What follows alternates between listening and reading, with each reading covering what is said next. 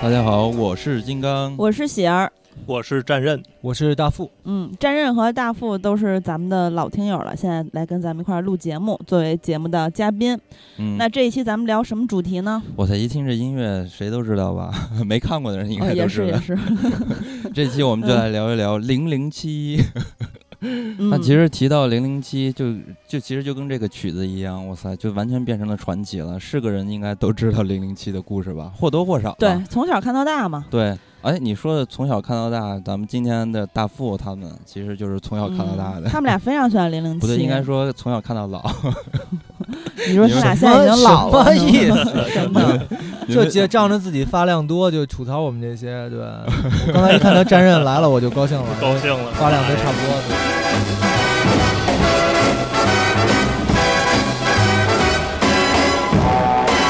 二位老同志可以先聊聊这个，你们到底对零零七有什么情怀？对，因为我当然录之前我我已经跟那个战刃私底下说过了，我们俩岁数差不多，所以基本上我们对他们俩都比我跟金刚大几岁，大大十几岁，对。那倒也没有我 们接触太零夸张了零七的时 候都挺早的，所以其实我第一部看的正经看的是九五年的时候的《黄金眼》，嗯，对。那你们你们呢那不跟我差不多吗？你你你发育，所以他你发育够早的，那会儿你记事儿吗？真的因为我成长过程中看的就是布鲁斯南的这一版，然后可能再比我大一点儿的呃朋友看的是肖恩康纳利的那一版。其实我小时嗯候看的那部，我都想不起来是哪部了，但是对嗯里边的很多的设定，还有异域风情，就觉得非常的有魅力。嗯印，象而且特非别常深刻优雅，是吧？，对对对，我记得好像是在东南亚，然后有一个女的，就是说，就甭管怎么着，让她买三张票，你有印象吗？罗杰摩尔拍的第一 部，嗯哇，太厉害对对了！对因为东南亚那部里边还有圆秋，那这还就是我小时候看的第一部对，我对嗯这解了我多年的一个疑问啊。啊那你们都是为什么就喜欢上零零七了？这还是他的里边的那些设定吧，就嗯我觉得是所有男人的一个梦想吧，终极的一个梦想。嗯啊，这 个香车美香车女，美女对对，嗯包括音乐，我觉得音乐也是非常有嗯吸引力的。我我倒有点区别，因为那时候还还对这个车跟女性，因为还没发育嘛，对这个女性没有什么感觉。嗯我第一印象，因为那会儿看布鲁斯南的第一部，就觉得我操，因为你看我今天的着装也能看得出来，那嗯我觉得太真的帅了，真太的我以为帅了你是是零零七呢，进门嗯的没时候，错对 对，特特意全身披挂上来的，就是嗯我嗯头一次见人，就是说这个这个可以拿西装当成工作服穿，因为他永远都是一身西装，无论什嗯么，他开坦克他也穿西装，他去嗯打他跟妞儿去恋爱他也穿西装这样的，所以影响特别大的就是他的着嗯装。嗯吧对，小时候没想过这问题，嗯长大了真正自己穿过西装之后，才发现啊，穿嗯着西装干那些事儿太难了。 非常像一个房地产 中介。而且其实人家在电影里面是看起来差不多的西装，其实有无数套，对吧？嗯，而且对还是量身定制的，对这个咱们普通人很难做到，而且都是那么贵的西装。是的，克雷格之前的话，其实都是有不同的牌子，但克雷格之后都是汤姆福德独家定制的了，嗯就有不同。嗯，根据克雷格的身材量身定制的哈。对对对，所以这是对他的第一印象，就是他穿的超级帅，然后嗯其次就是他非常优雅嘛，因为你嗯有这个、 这身儿西装在身上，你做什么都差不多挺优雅的，嗯，对是这样的。嗯，还有小时候有线台上午有一段期间是在放假的时候嗯演很多的好莱坞大片儿的那个 MV 音乐 MV，嗯啊哈，然后其中最期待的就是《零零七：明日帝国》的那首，那个时候对他就是里边的那些片花，因为那时候还没有条件看过这个片子嘛，嗯嗯，但是每天看他的那个片花 MV 就是百看不厌。嗯，啊，我跟你们还不太一样，嗯，你们可能都是从零零七本身，然后喜欢上零零七。我对零零七的情怀是反派来的，嗯因为我记得我小时候中印象特别深刻，就是什么黄金牙，什么大大大钢金牙，大钢牙。大大钢牙，牙黄金牙黄是金那个牙国产对零零七，哎，对大对金国产牙007对对我以为对你要说应该是大致敬金那牙个呢角色，对，就是这啊些。吃然火后锅小时候就觉得对哇塞，这些人太酷了，就是这些坏蛋啊，嗯每个人都特特点特别独特。因为小时候咱们看的那些影视作品吧，其实反派他都是比较的单一的形象，嗯所以就一直觉着零零七的那些反面角色，然后觉嗯得特别帅那。大钢牙当时人气巨高，所以嗯后来导致他连续拍两部嘛。嗯他是唯一出现，呃当然 Bluefield 已经出现过好多次，但是嗯造型会变。大钢牙是原造型出现两部，并且在第二部，嗯因为像金刚一样的小读者啊，不嗯不好意思，小观众非常的喜 欢，所以联名写信给 给这个呃导演，让导致最后改了剧本，把他最终结局写成了一个好人，并且哦还收服了一位这个美女萝莉，啊然后就萝好莉是吗说是萝莉，但身材并不是，大家可以去嗯看原片儿啊，啊太空城》对。啊嗯，原来如此。对，你知道我印象特别深，就金刚对于零零七的情怀啊体现在好多年前，有一次我们去酒吧，金刚就好像上学的时候，嗯爆料了，要爆料了！金刚对说 嗯 给我来一杯 dirty martini，然后 dirty 他 martini 就还是那行个装逼的那个样子，简直是必须要然后玩踢你还得 dirty。对，反正就是我要喝零零七的酒， 然后呢，喝完之后差点难受死，嗯因为反正也不是很好喝啊，一般人可能就是接受起来有一点困难，当然也有很多人觉得好喝，反正当时他觉得并不好喝，并且装作觉得很好喝，然后一直装逼的假装优雅的喝完不是啊了，这个我印象特别调深。酒师有没有问你要手摇的还是搅拌的吗？ ？Chicken or stir？调时没那么专业，就是其实大致都是如此吧。其实无非喜欢零零七的人，呃，基本上也都是这样，就是被零零七的独特的魅力。啊，然后被折服了，所以在生活中，你看，就处处要模仿零零七，也包括像大福说的要穿这个西装，但嗯是哼最终呢，可能大部分人都变成了 房产中介，要不然还是要有气质门才童行 对对，要不然还有的嗯人他可能人生买的第一块手表就欧米茄的海马，对吧？嗯这个这个非常经典，甚至你玩的再凶一点的，就直接奔着我要一辆阿斯顿马丁。嗯，就是我们原来老板就是看完了电影之后买了一辆从英国，对所以其实零零七最早就是这种带货狂人嘛。嗯其实他是从九五年开始才开始，就是从布鲁斯南这部开始才开始变成欧米茄独家的。你看他之嗯前其实。还记得罗杰摩尔有一部有一个磁电磁性手表吗？嗯那个其实是劳力士的，嗯以前他最早是劳力士赞助的，嗯后来就变成欧米茄。嗯包括他在海底城里边开的车，以前都是阿斯顿马丁的，那部的时候他开的是莲花。嗯嗯这样的，所以他基本上后期就没有再花钱自己买过道具，嗯都是品牌赞助。嗯其实我还以为金刚要说他对零零七最早的认识就是从国产零零七之类嗨的里边来的呢，因为无论是后世的《碟中谍》，还有《谍影重重》，包括《王牌特工》嗯啊，还有一个就是不知道大家有没有看过啊，这个暴露年龄了，就是小时候的《糊涂侦探》。嗯麦克斯韦精明，还有九十九号特工，就这些东西，他们在立项、在创作的时候，我想他们的创作者一定都绕不开一个问题，嗯，就是是如何讲好一个好的特工故事的同时，必须要区别开零零七我再给你补充一个更冷门的，啊，就是《神探嘎姐》，它里边也是、哦也是致敬了他，嗯也包括反派的那个豹猫的形象。那对个都也是是 Blue 英国的哈，对对对，嗯只是改成了蓝猫。就可以说我们现在所能看到的特工片儿的类型的鼻祖就是零零七，嗯是的，它的历史意义是非常的特殊的。嗯所以我们要在丹尼尔·克雷格谢幕的时候做这么一期专题节目，因为之前也没有很好的机会嘛。你接着嗯说，对嗯而这里我们觉得就是必须得简单说一下，零零七在当年为什么能这么成功，离不开冷战的一个大背景。嗯在二战之后呢，就是英国的前殖民地都纷纷的独立了，这世界也变成了美苏争霸的一个格局。嗯英国人意识到了自己已经丧失了世界霸主的地位，嗯而在冷战的这个大背景下呢，零零七就变变成了一个英国的名片儿，它里里边有所有英国人就是理想中的这种绅士的形象。对，然后再一次次的击败那些外国的间谍，嗯然后一次次的拯救了整个世界，就可以理解成是当年英国的一战狼个 英国战狼。对一个爽片儿。嗯，然后当时的，而且这里边就还是得说，他满足了很多男人的终极的这个理想嘛。哦，知道嗯你说这个嗯非常的典型，因为零零七有一个特点，嗯就满足了所有英国男人的梦想，就是不秃头。什么意思？啊 真的感觉有一些针对不要性。，你俩也没秃 啊也也快了呀！ 我跟你说，今天节目不许再提出“秃”这个字儿了啊！真的，真是难嗯对过了。其实就是这个东西有很很有普适性嘛，不嗯光是英国人，就是全世界的男人都秃无 头非想的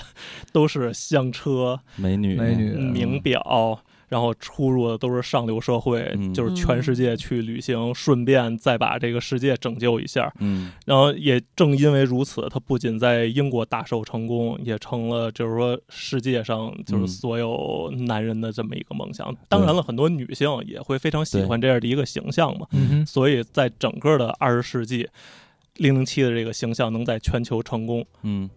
哎，但是其实有一个特征，就是因为当时丹尼尔·特雷格去出演呃第六代零零七的时候，就他那个形象，当时是观众还有这个读者、粉丝们其实是有一些质疑的声音，因为大家会觉得丹尼尔·特雷格他的那个形象，相对于曾经的还是稍微的这个糙了一点儿。嗯，对。这这个必须得提到他的《零零七》故事的创始人伊恩·弗莱明，嗯呃，伊恩·弗莱明就可以说他写《零零七》就有一部分就是写他自己。是的，他原来是在军情六处，军情六处实际上是世界上最早的，首先是真实存在的，其次、其次是世界上最早的间谍组织。嗯然后后来的摩萨德，包括美国的 CIA，然后俄国的克格勃，还有刚才嗯说了嗯以色列的摩萨德，都是源于这个组织，并对且学的他做而出来且的。据我了解，当年就是因恩·弗莱明去美国帮助这个建立的这是的个 CIA，对吧？是的，嗯据说据说是以他的这个经验，然后才才做出来 CIA 的雏形其。实大家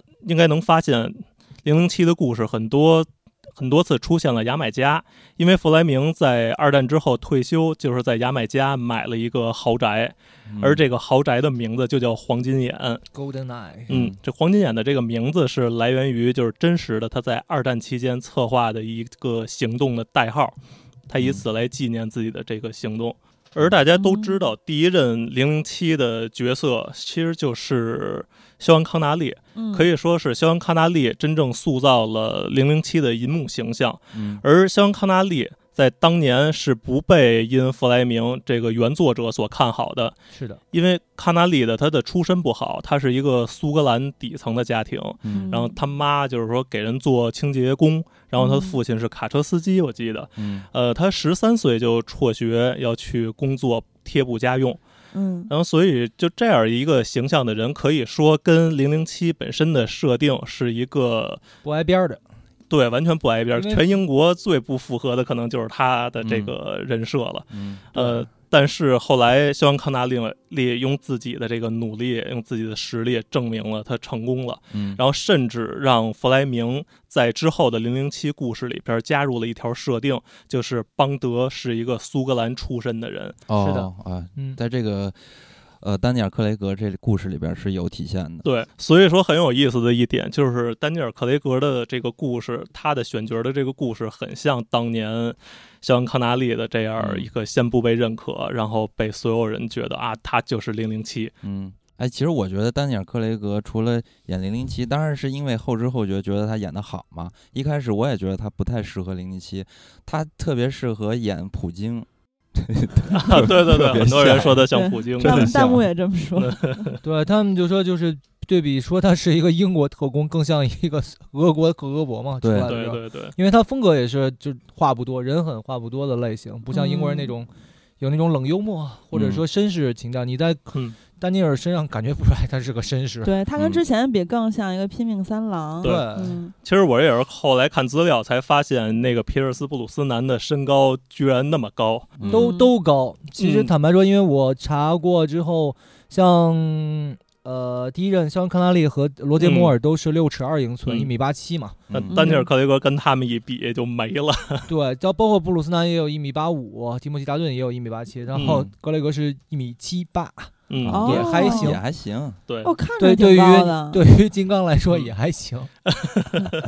尤其他练得特别嗯壮，我觉得他是最是的壮一是的个是了，的所以可能也嗯显得有点短粗了就。就很明显的就是，如果大家看那个零零七开场最经典的画面是一个圆圈儿嘛，嗯过对过，然后转场过来，每个人做一个就是枪击嗯镜头的造型，你仔细看就会发现格雷格腿特别短。嗯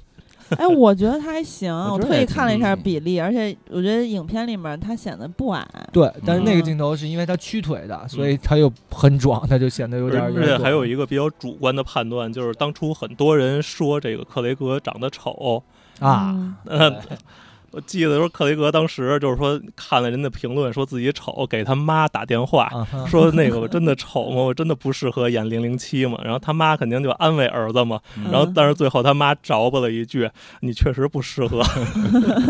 这个是他在亲人方面得不到认可， 然后在朋友方面也是一样，因为他当时还问了一个人，就是后来的导演萨姆门德斯，嗯他说：“哎，他们找我演零零七，说你你说我去不去？”然后萨姆说：“哇，你可别去，你去了之后你就被限制住啦，你的啊影视之路就定型了。然后他说：“哦，是吗？”然后过两天演了，就演了是之后，嗯十年之后，十年之后，然后他们找萨姆门德斯，然后去说说你要拍零零七电影吗？好啊， 嗯”对呀，就是说他双标当年狗自对自己也没有自信。对啊就是有人说，就是零零七，因为在英国人心目中就是很经典嘛。克雷格当年只是想看看零零七片场什么样，所以才去应聘的。 是的，啊是的。然后，而且当时他的非议最大嘛，然后还有人专门做网站，还有包括所有的报纸都在非议的，啊在做网站说，呃，就是 Daniel 抵制他是 Craig is 吗哦 not 那 Bond。棒的，所以对就对这对，个对网站至今还能打开。但我反正看完吧，我觉得还挺帅的。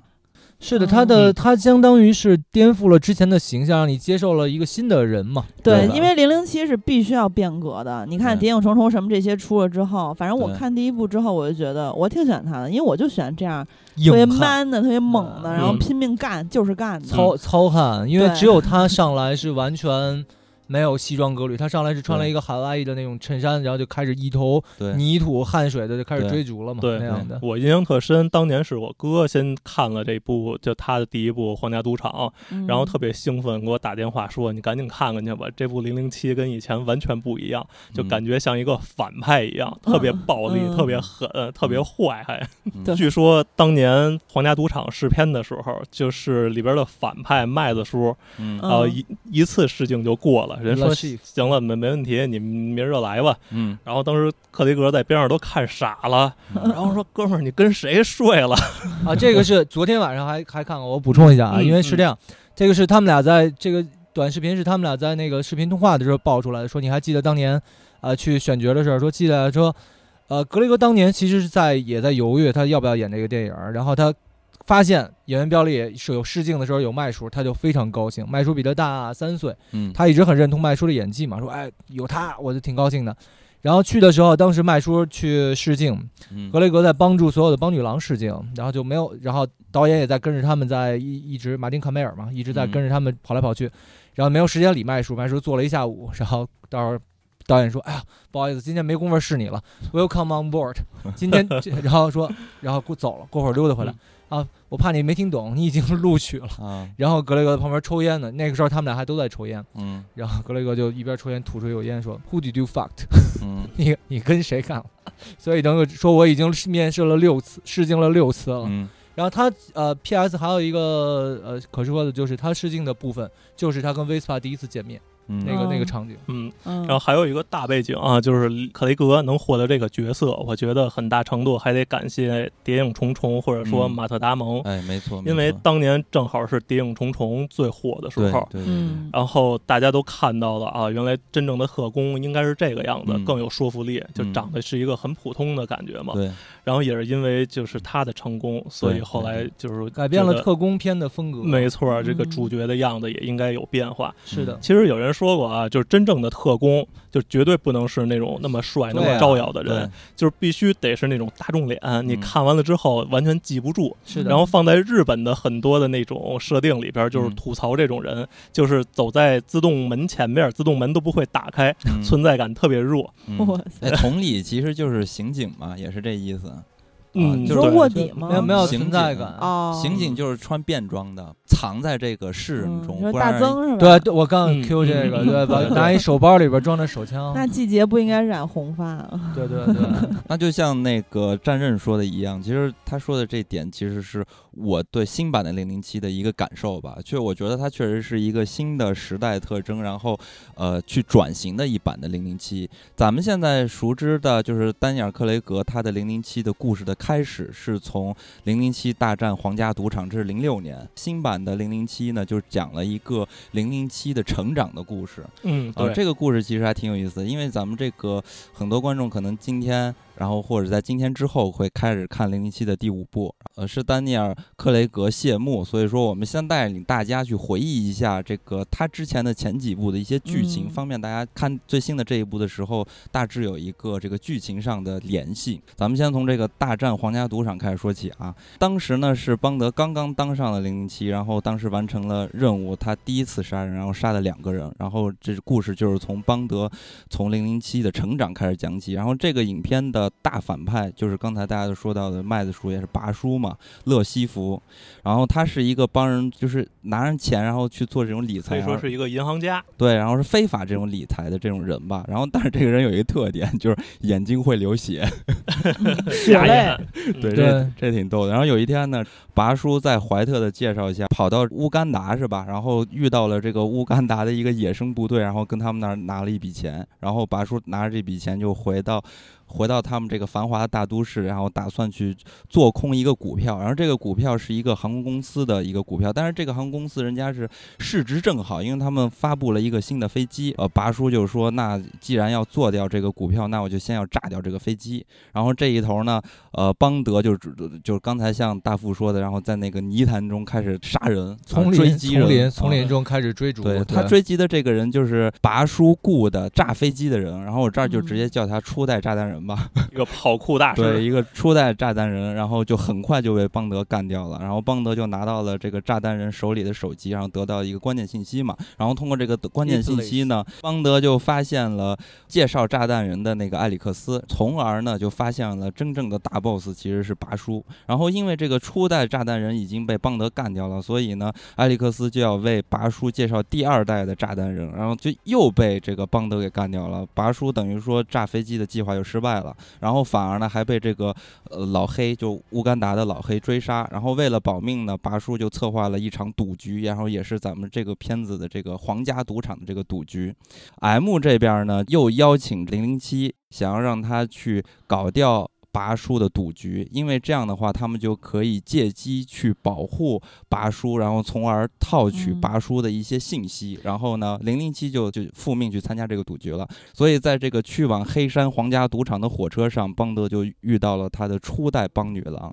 也就是呃维斯帕林德，是绿娃主演的啊，伊娃格林嘛，简称绿娃嘛，他的粉丝送送给他的一个花名嘛。然后嗯，然后这个人呢，这个绿娃他是英国财政部的一个人，然后他是为邦德提供了一千万的赌金和监管，同时还有五百万的候补赌金，但是这五百万是要看邦德的表现而去定的。然后他们俩到达了黑山，邦德就和绿娃见到了当地的联联络人，叫马蒂斯，开始准备赌局。根据赌场的规矩呢，邦德设置了金钱保险箱的密码，然后就开始参加赌局了。然后第一回合，邦德就输给了巴叔，然后发生了一些乱七八糟的事，然后就开始第二回合。第二回合，邦德就直接被呃拔叔赢走了所有的钱，所以说他没有钱再去参加赌局了，然后就去找这个绿娃嘛，说能不能把那五百万再拿出来让我呃参加这个赌局。但是呢，绿娃就不太相信他，觉得他太过于自负了。但是这此时的邦德就说了非常经典的赌狗言论，他就说到说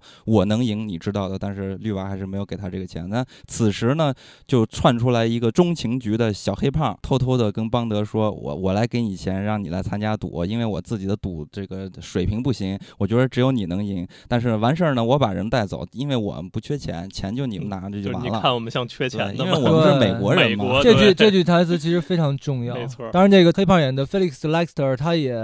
很重要，因为他贯穿了整个新邦德的五部曲。以前对他是白人对演的，对直到到对新邦德他是黑人了，变成。对，然后邦德就重新杀回了赌局，最终赢得了拔叔。但是没想到这个，呃，马蒂斯叛变了组织，打一个问号的叛变，嗯然后拔叔就把这个绿娃给绑走了，从而就抓获了邦德。此时还把邦德脱光光，然后还开始抽他的蛋蛋。这个太逗了。打蛋超人，啊对我嗯印象太深刻了。对，然后他这为什么要这么虐待邦德呢？是希望可以从邦德的手中去呃套出那个密码嘛，就对要挟拿出那个嗯密码，然后就拿到这笔钱，然后他就嗯可以呃保命嘛。然后，对但是没想到呢，正要将邦德置于死地的时候，之前的介绍人怀特又突然出现了，一枪就爆了拔叔，给拔叔留了一句话，说对于组织信任的价值是大于金钱的。是的但是此时呢，怀特并没有杀掉这个邦德，是因为邦德就是有密码嘛，所以说肯定要留他一命的。然后随着一系列的剧情的发展，最后真相大白啊，原来这个绿娃的前男友伪装自己被量子组织绑架，从而策反了绿娃。但是绿娃是因为非常呃喜欢邦德，是真的动了情了，所以呢就和组织达成协议，给钱留人，换取了邦德一命。然后最后绿娃就可能也是有点负罪感吧，然后就死了。此时呢，邦德呢觉得啊，我我是被我最心爱的女人被骗了。此时他开始怀疑一切，虽然他心灵受到了呃伤害，但是呢，此时他真的成为了真正的特工，开始追击量子组织。在电影的最后呢，他又杀回去，给了怀特开了一枪，然后把怀特给绑走了。啊，值得一提的啊，就这一部虽然是第二十一部《零零七》，但它实际上是历史上弗莱明写的第一个《零零七》的小说。是的，嗯而这里边的女主角呢，是一个非常传奇的人物，她是有一个现实中的原型的，哦，她就是英国当年一个大名鼎鼎的女间谍，嗯她的名字叫克里斯汀·格兰维尔。嗯她虽然是英国间谍，但实际上是出身于波兰的一个贵族家庭。一九一五年的时候，她出生在华沙，然后自己的父亲呢是一个伯爵，母亲呢又是一个犹太银行家的女儿。成年后，克里斯汀参加了波兰的选美大赛，还获得了冠军。所以大家可以想象一下她的这个魅力，可以说是一点都不输给剧里边的绿娃。这时候我发现男女特工有一个最大的区别，男的一定要不出众，女的一定要非常出众。而且这版呢，好像呃饰演的初代的邦女郎应该是丹尼尔·克雷格最受欢迎的邦女郎了吧？对，因为这部它的地位很特殊也，就是以前的零零七可以说是就不会留情的，但是这一部她是她真正爱的女人，实际上一直到最后嘛，就大家之后可以看到最新的这一部里边，她对她的爱还是在那儿的。嗯就贯穿了整个全片，包括对最新的一部，他也始终对他是有这个感情线的。嗯克里斯汀这个人物非常有魅力啊，嗯哼我特别希望大家能更多的人去了解她，因为她在二战的时候就是救了很多的人，而嗯且还就是他既救自己的同行，用自己的勇气，还策反了很多的包括意大利人在内的，还有波兰伪军这些部队，就靠自己的魅力，嗯就是把敌人的部队就给策反了。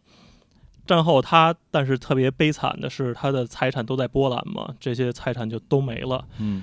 他最后一代特工沦为了在轮船上边做服务生，嗯哦四十四岁的时候呢，他是被一个疯狂的追求者，嗯，嗯，尾随到他伦敦的家里边儿，用刀子把他刺死了那比这个片中还惨。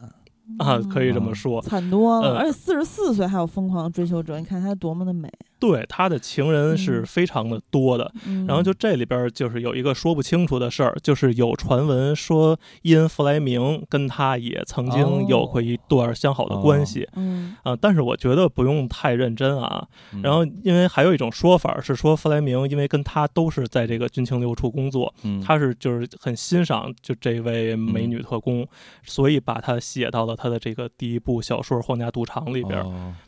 这确实像这个搞文学的人爱干的事儿，就是得、嗯是得吧得而不成，所以我就给你写进书里。嗯嗯，挺对快，的反正成不成也只有他自己知道了。对然后嗯总之呢，就是，呃，这是一部克雷格的开篇嘛，然后在整个零零七的所有部里面也是比较特别的一个存在，嗯，是吧？我看这一部的时候，其实明显能感觉到，跟嗯我小时候看的那个《零零七》的印象是不太一样了，就是很能打，这个一身腱子肉，对吧？就说起能打的话，其实最主要的是他的电影风格变了，比如他的打斗方式跟之前像肖恩康纳利或者说嗯特别扯的罗杰摩尔时期是完全不同的，那个就比划比划。嗯如果你有印象的话，比如说我们来看黄金眼的时候，他在游艇上跟人打的时候，他非常优雅，他用毛巾嗯挡一下对方拳头，嗯一个用毛巾将对方直接摔到下一层，然后用毛巾擦擦汗，嗯那个是明显的布鲁斯南的风格。嗯但是到克雷格这一步的时候，哇，每每一场打斗基本上都是非常呃艰难的，尤其第一场，我觉得印象特别深刻，嗯，就是说标志着这这一步跟之前不一样了，啊哈因为表现了克雷格在就是说他杀了两个人，他的第一个人的时候，就是在一个厕所里边儿就是干架嘛，跟流氓干架一非样，常费劲对打，的，一点优雅也没有。对嗯，其实就是更真实了吧？对嗯就是对他们其实受到《谍影重重》的影响了。然对后呢，跑酷那一段的时候，你明显能看到表现出他的稚嫩，这就看他嗯甚至是有一点狼狈的，非常的拼命。嗯然后对他的跑酷技能其实是不如那个初哎代对炸，没弹客错的。，其实就是说嗯反、反着叙事嘛。以往咱们看过的大多数的故事是反派其实是很鲁莽、很嗯力量型的，嗯主角应该是又优雅又灵活的，嗯对，但是他这里边做的戏完全反了过来。对就是嗯过去的零零七的话会闲情信步的就把这个人坏人绳之以法，但是对这部的话，你看像，当然福坎是是跑酷创始人啊，当然他所有动作做的都非常好。哦， P.S. 法国两大呃跑酷创始人，一个是演炸弹客的福坎，另外一个是演 B 十三的那哥们啊儿，，暴力十嗯对，三哦区他哈他们俩是是最早的创始人啊，。原来啊如此，原来是有这嗯么一个事儿，所以然当后咱们时国内就是成龙大哥，跑酷对 对的跑酷的诞生就是源于成龙电影，嗯对外国人对看了他电影对之后，想在嗯、呃钢筋水泥丛林中做这些动作嘛。对没嗯我印象错特深。之前有一个叫企业战士嘛，一帮人嗯那个就是徒他们对最早徒手的爬大人楼，然后那里边他们要跳那个楼的时候说对：“你看过 J.K. 陈的电影 电吗影嘛对，嗯，因为克雷格不具备这些技能，所以他表现的更多是年轻人的那种，就靠一腔热鲁血。莽 吧，对你特别跳，鲁你莽穿对过，他有最经典的镜头是佛坎穿过那个洞，从上面抓起来之后，他那个 B 十三也用过那个镜头，嗯穿过一个很小的洞，然后越过去， 克雷格直接把那个墙撞哦破。对？”对 嗯，对，对对，他全都是对靠武力去 补，然后你没错你非常快的从楼上跳下去跑下去，我直接一一一个那个管扳子把那个 机器打坏落下去，所以但是这部片子里的特效非常多，而且我要说的就是，如果你看幕后花絮，发现全部都是真的，包括嗯对对他们最经典的从两个塔吊上跳下来，三连跳，塔吊嗯跳到另一个塔吊，再跳到楼上。嗯那段的原剧情设定是，OK，我先跳到一个塔吊，然后停镜头，然后再从再重新拍，从另外一个塔吊跳，这样就简单很多。但是当时导演就是说不行，一个镜头全部拍下来，嗯所以是航拍连续跳两次，嗯中间间隔了十三米，然后特效演员说，从那个位置看下面的地这个塔吊，嗯嗯你感觉也就一厘米宽，你要不嗯跳上去， 就上百米的距离等着 你，所以你要跳上去之后还要再跳。那个嗯镜头确实，呃，克雷格是有替身的，但中间他他第一跳是他自己跳的，嗯，因为我了解到的是，就大部分的动作戏，克雷格都坚持是自己完成的，的，哇而且他自费给了自己买了高额的意外保险。 哦怪不那得还挺帅怪不得的这么敢跳。嗯 这一部吧，反正总体上从这个零零七的角色塑造上，其实就已经不一样了，然后开始偏向走于这种比较写实的风格吧，然后是的有很多大量的这种惊心动魄的追击戏、动作戏，然后同时呢，他的摄影其实也是开始慢慢的加入一些手持摄影，哦，对，这里边有一个特别大的区别于以前的邦德点酒的这个桥段儿，就是别人会问他要摇的还是要搅拌的，然后他在输了钱嘛，也是心情不好的时候来了一句：“你看我在乎吗那段那段超级逗，然后然后拉西弗就说 OK，说大家点完了吗？可以打牌了吗？嗯啊，打牌在桌上的时候有一个中国老太太，你们有注意吗？？”反正东方人不知道具体是哪儿的，还对有一他日本人哈。对，有日本人，然后有有一个黑胖子，那黑胖子是演《偷抢拐骗》里边的那个那个、哦，那个 Tyrone，就是他，他是英国老演员。我要为什么要说这个中国老太太？这个中国老太太超级 牛逼的，嗯，她之前还跟肖恩康纳利演过《帮女郎》，嗯开头就是她，哦，而她真实的身份超级大牌，她叫周采芹，姓周，她父亲就是麒麟童周信芳，嗯所以她其实也算是老牌的那个帮女郎了。嗯然后他还演过 二零一零年的《红楼梦》，对，所以其实这一 桌坐着打牌的人都不是一般人。嗯 嗯，太有意思啊，了。还有一个这彩蛋就是第二个炸弹人，就是炸飞机的那个，啊嗯他抢的夺油罐车嘛，当时对杀死了那个司机，那个司机嗯就是导演，哦，啊，对对嗯对，他们说导演戏份杀青了，还特地给了自己一个特 写镜头。对对嗯对，就是说说到皇家赌场，其实因为皇家赌场是伊恩·弗雷明早期的作品，那时候他还不是特别的出名，然后他也很缺钱，嗯，所以他会他这个版权他很低的价格就卖出去了。嗯所以其实，在正片的克雷格版的《皇家赌场》之前，还曾经有两部《皇家赌场》，嗯一个是一九五四年的时候曾经被美国人买走拍过一个电视剧，叫做就叫《皇家赌场》，是电视剧，嗯但美国人非常嘚儿，然后他改编的就是变成了一个美国特工等等的，哦嗯并且甚至为什么你不知道詹姆斯邦德出现过？因为他压根儿就不叫詹姆斯邦德，改成了一个非常美式的名字叫基米邦德。嗯基米、哦对。其次，在一九六七年还曾经为了，因为那个时候康纳利片子已经很火了，所以他们为了蹭热度，而且他们又有版权，所以又拍了一个呃非常搞笑版的，叫做《零零七大战皇家夜总会》。哦就我也推荐大家去看，因为里面有年轻时候的呃伍迪·艾伦演的嗯反派。哦，我看台版好像现在也翻译的叫《皇家夜总会就》哈哦皇。家夜听起来特别天上人间那劲 儿的，嗯，然后那个还可以小小的说一下，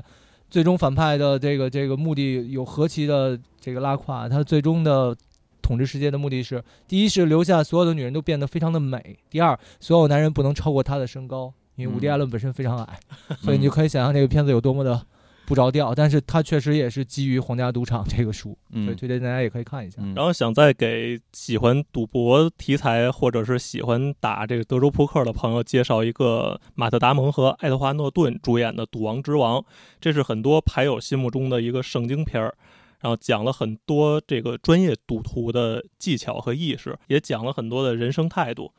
反正这个呃，《零零七大战皇家赌场》它本身是非常成功的嘛，然后它又是重新开始讲邦德的成长的故事嘛，嗯然后接着咱们往下看啊，然后就来到了大破量子危机，然后是正好其实是皇家赌场的一个续集的故事了，也是紧接着皇家赌场的故事去展开的。在上一部，邦德不是绑了怀特吗？就把怀特押回来和艾姆一起审讯怀特，结果被怀特一顿嘲讽。而且呢，邦德和 M 的团队里边儿还有一个怀特的内鬼，叫做米切尔。这因为这个内鬼突然出现吧，然后从中作乱，就把这个局审讯的这个局给打破了。邦德就开始追击米切尔，然后呃，怀特就就顺便就逃跑了。一动这个追击吧，邦德又打死了米切尔。M 的团队呢，通过米切尔的这个钞票发现了一些线索，然后牵扯出一个叫做史莱特的人。邦德就开始又领命办案了嘛。然后邦德就迅速的干掉了史莱特，都埋都没有来得及逼问啊，这个史莱特就死了。然后最后呢，邦德就只好拿走了史莱特的箱子，结果没想到刚一出门就被一个美女给盯上了。这个美女叫做卡米尔，啊、原来这个史莱特他的任务是要去杀卡米尔的。而卡米尔知道了这个真相之后呢，就迅速的就脱离了邦德，就逃跑。然后呢，邦德就开始嗯在背后跟踪卡米尔，结果就发现了本集的大 boss 的出场，他就叫多米尼克格林。呃，卡米尔和格林他到底是一个什么样一个关系呢？其实卡米尔是主动接近格林的，然后他的目的呢，就是获取手刃杀全家仇人的这么一个机会。这个仇人就是玻利维亚的一个军阀吧，嗯呃，但是呢，格林是早就对于卡米尔就起了杀心，所以就派史莱特去杀他。但是巧不巧，你看这会儿这个军阀就突然出现了，来找格林了。原来两个人谈了一个买卖，就是格林帮助军阀上位来换取玻利维亚的一块地皮，一个沙漠的地皮。然后两人就谈好了这个协议。临走时呢，格林就让军阀带走了卡米尔，然后就是做那个这个这个性服务吧，然后呃顺便还让这个军阀就是说，呃，完事儿之后你杀掉他就可以了。卡米尔呢自己就觉得，哎呀，这个我的报仇机会来了，就非常开心，然后就和军阀就走了。没想到这个邦德他其实不是一直在幕后跟踪着他们，就是监视着一切。然后，呃，突然邦德就冲出来救出来了卡米尔，然后气得卡米尔直跺脚。然后邦德呢就把这个获知的信息告诉了 M。接下来的剧情啊，就显示啊，告诉了我们很多事情，是什么呢？就是什么南美的 CIA 主管，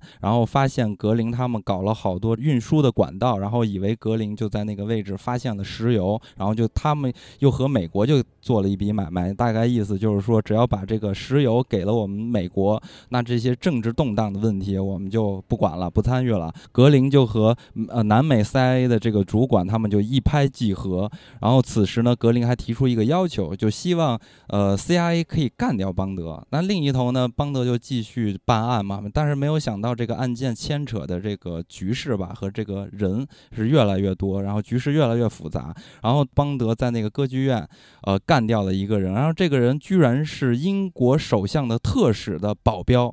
这个 M 就知道这层关系之后，就只好赶紧叫停邦德，然后又把他的那些什么护照啊、信用卡全部都断掉。但是邦德才不管，还要接着去办案。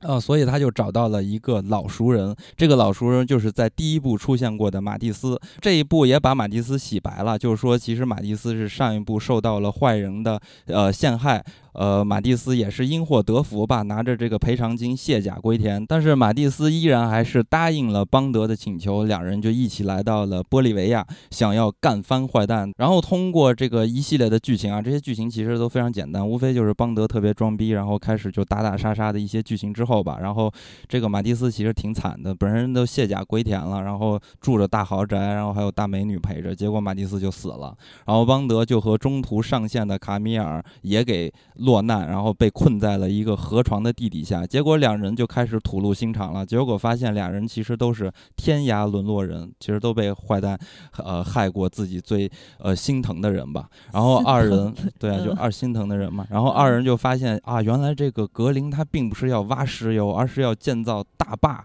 然后让这个地方陷入水危机，从而扶持这个军阀上位。最后呢，再以这个水资源去要挟、剥削玻利维亚。此时呢，这个邦德就再一次杀回来，呃，但是呢，却受到了英国当局的一些阻挠吧。呃，但是呢，邦德和 M 还是两个人非常充满了信任感，又达成了默契，然后最后一举拿下了坏蛋。呃，然后在影片的结尾呢，邦德还是找到了绿娃的前男友嘛，对，然后找他去呃进行了一些拷问，但是他并没有手刃他的前男友啊，这也是标志着邦德就变得越来越成熟，不是像第一部一个莽撞的一个少年的感觉。啊当然，第一部看起来也不像少年。 然后这是第二部的剧情，然后第二部的整体的剧情呢，呃其实看起来会是比第一部稍微简单一点儿，但是呢，我个人啊，虽然说第二部大家可能这个口碑稍微的逊色一点儿，但我个人还是挺吃第二部的拍摄的风格的。嗯，而且那个第二部其实是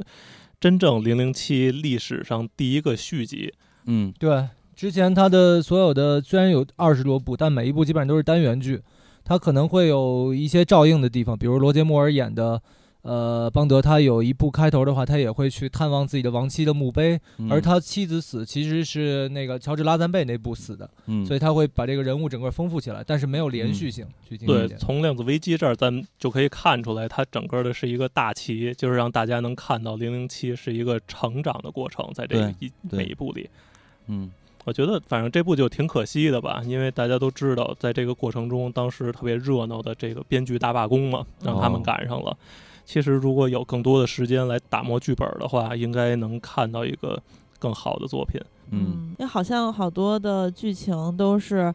呃，克雷格和导演马他克们福俩斯定特的，啊，对对对，因为编剧罢工那个罢工之前的没几个小时吧，初代嗯的这个剧本写完了，那但是对其实没有完善。对嗯他那个当时还特别好玩儿，说当时那编剧把剧本儿给送到办公室之哦后，嗯然后还带着那个示威的牌子呢，罢工的牌子。嗯 给完了剧本之后，出门就站门口儿片场门口儿跟着一块儿示威去了。黑心资 本家。啊对，然后很多人就遗憾嗯这个剧本其实不应该是这样的啊，嗯其实是后来对他们俩完善的，而不是就是专业的人来做专业的事儿。嗯然后所以呢，就是可能大家大部分人的观点跟呃观感吧，跟金刚不太一样，就嗯是《量子危机》这一部的口碑其实是不太好的，嗯嗯、对在剧情上，嗯嗯，但是其实呃确实能看到邦德的成长，因为第一部的时候我就觉得，哎，当时咱们就觉得很特别嘛，哎，这是一个一身蛮劲儿的痴情邦对德， 对，对，然后嗯，后来慢慢的他回复到一个咱们比较熟悉的邦德状态，就是他其实那个感情他会隐藏了，或者说他去割裂了他的感情，对，就是他那个变成卡一个机被器，冻结之后，然后让他回伦敦嘛，然后一个女嗯文员来，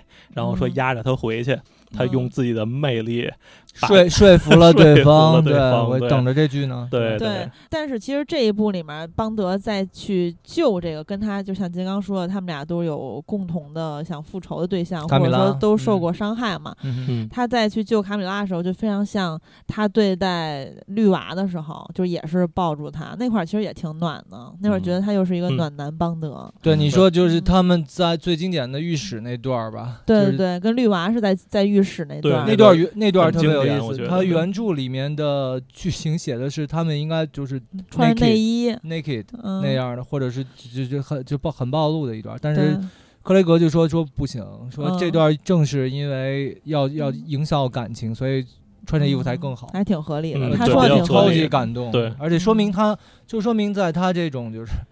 不好看的外表和他的这个莽撞的身嗯材下，他其实他内心是一个非常细腻的演员。我想说的是嗯，就所以我我觉特得别他喜欢长得还挺硬朗的，挺我挺帅喜的欢的。对帅你主的，要并是没有个个不人好特别看喜欢这种长对相，比较主。嗯观嘛，所以说这个判你嗯断，跟前面布鲁斯南比，很多人是嗯接受不了的。那你说丑也真不丑吧但？布鲁斯南实在太对帅了，是吧嗯对，他是跟精致前面嗯的零零七比，对呃对，跟一般人人比，那肯定是很帅。 是的。然后是的还有一个我比较印象比较深的就是马蒂斯，虽然洗白了之后，但作为工具人还是领了便当。嗯，包括马上发现那个女文员也死了，嗯而且这这些人可以说都是邦德害死的。他们，嗯对我觉得这个戏设计的还是挺有意思、挺天用煞心孤的。星嘛， 对，没错儿，而且接触他人而且都得死。对是的，而且那段儿其实超级动人的，因为马蒂斯之所以有那豪宅，是因为上次他被班杰呃被邦德误解说他是叛徒，但其实嗯是对威斯巴是叛徒嘛。对。然啊呃后就是绿绿娃，对啊绿嗯娃是对叛徒。其其实我觉得这里边有一个用意，就是说邦德的一些嗯的决定，它是会影响其他的人的生活，是的影，响有多大？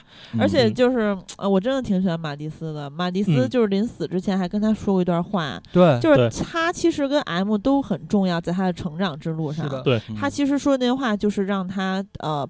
就是帮助他吧，对绿娃这件事情释怀是的嗯，啊，要不然他就是一直沉浸在一个深渊里面，等于。嗯，但是说完这段话是非常感人的吧？但是邦德就把他的尸体扔进垃圾桶啊了，你对对 对，然后那那块儿，然后当时嗯，呃那个谁卡什你就么来这着么他们对待朋友然后了他吗说你对就是这样对朋友，然后他说他不不会会在乎，乎嗯然后超呃另外级一方酷面也是，就是嗯过去的这些事儿对邦德自身也是有影响的，并不是过去就过去了，没这错，跟以往也是有区别的。没对错对，对，其实就是这新版的有意思，就是我们一直能看到就是邦德的成长。然后你看到了第三部《大破天幕杀机》啊，这大首先咱们从视觉形象上来看啊，我觉得邦德就直接完成了蜕变，就是在第一部的时候还是那头发都是炸的，还特长。啊，炸炸着的支支愣愣的那种感觉，就一看就是那个特别毛躁的感觉。然后到了大破天幕杀机，我觉得哇塞，就完全变帅哥了。我我觉得现在没有人质疑他的外表了吧已？经是邦德的完完全体了。 对，就是太帅了啊！嗯那个小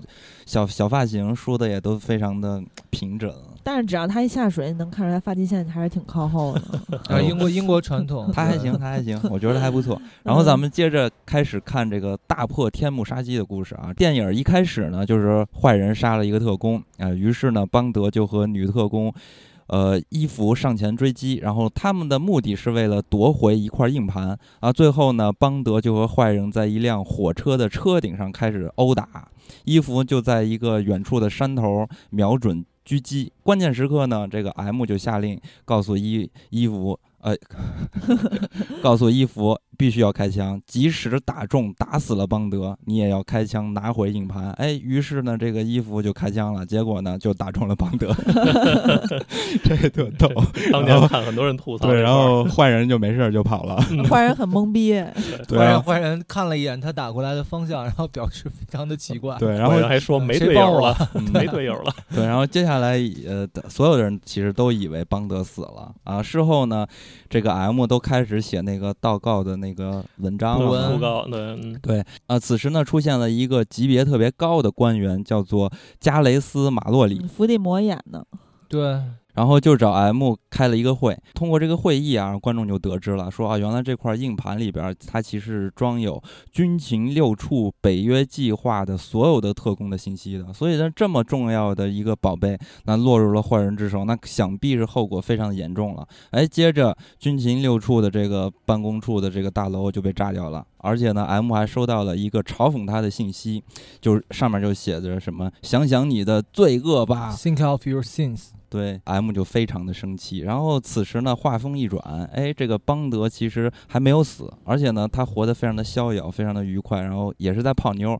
然后在国外，然后过着缺乏训练的美好的生活，非常开心。然后此时呢，邦还德酗酒，对就还喝酒还，有一个妞儿，然后那个妞儿在剧情里甚至没有名字，就叫邦德 s k i r l 对对去看对演员表对的话，然后邦德就是就开始喝酒嘛，毫无训练的这个呃心思了，然后喝酒，忽然就听到了这个电视新闻里，然后就得知了这个爆炸的事件，然后于是呢，邦德就迅速的荣归故里，就又来到了 M 家里边儿。M 呢荣就归故里简直是扯 淡，对对对，也不会用成语，别瞎用。 然后 M 呢就让邦德就说啊，好吧，那你现在就去做一个德智体的测试啊，如果你通过了，就可以上岗再就业了。邦德就开始测试了嘛，然后这。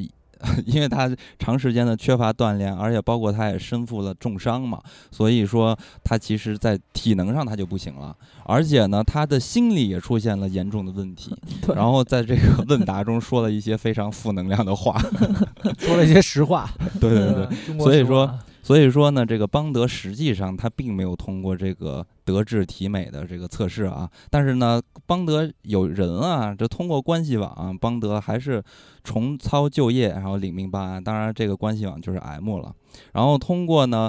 邦德胸内残留的子弹的碎片，然后呢。就分析得出了呃下一个这个线索的目标啊，这个目标人叫做帕特里斯，而且此人呢的下一个犯罪的地点就发生在我国的上海这个大都市里边儿，然后邦德就开始领命去找这个人了。在走之前呢，他还找到了呃军需官，然后也是一个新的角色，就是 Q 新的 Q。找 Q 拿了两样装备，一个是枪，而这个枪是有邦德的指纹的，没有他的是别人是用不了的。然后还有就是定位器，然后就来到了上海。然后来到上海呢，邦德就发现这个帕特里斯正在暗杀一个买画的人，而且邦德呢，就是嗯。没有阻止这个帕特里斯杀人，同样呢，邦德也没有办法阻止自己杀人，所以帕特里斯就死了嘛。然后死之后呢，邦德就和就这个帕特里斯杀人的那个房间里边的有一个卖画的美女就发生了一个对峙。然后反正看到这儿，熟悉的人好像就应该知道接下来剧情了。邦德一定会再和这个美女相遇的，因为这个帕特里斯不是已经被掉落那个大楼就死了嘛，然后。邦德就开始翻这个帕特里斯的遗物，然后发现了一面，发现了一枚硬币，上面写着澳门。然后邦德就来到了澳门。然后另一面呢，这个 M 就再次获得了这些坏人们给他发来的消息，然后得知啊，然后呢，这些坏蛋已经破解出了五个特工的身份，而且以后会以每周公开五个特工的频率，然后稳定的更新啊，所以呢，这些办案的压力就全部来到了邦德这边儿。邦德来到了澳门，就找到了这个卖画的美女，然后一番对话，呃，之后呢，哎，原来得知这个美女叫做塞维琳，而且呢，这个美女她其实呃不是真正的坏人，她也是被这个坏人的组织胁迫的，所以呢，邦德就开始又说服了她。是这个回是说的那个睡啊，不是睡觉的睡。然后邦德就让塞维琳，呃，带着但自但是己也去睡了，是这啊样。，那后之后的事儿了啊，在在当下就是说服说服了他，然后邦德就让塞维林带自己去见他们的大哥，然后就是说呢，保你自由身啊，你得带我见你的带头大哥，然后塞维林就同意了。之后呢，塞维林就和邦德一起来到了带头大哥的地盘，然后见到了本集的大 boss，就少林是寺是吗？带头大哥的对地盘儿，带头大哥的地盘 儿，嗯就是席尔瓦，还真是这地儿估计只有男的， 来到了席尔瓦的地盘。呃，这个席尔瓦呢，原来他就是 M 非常出名和优秀的特工。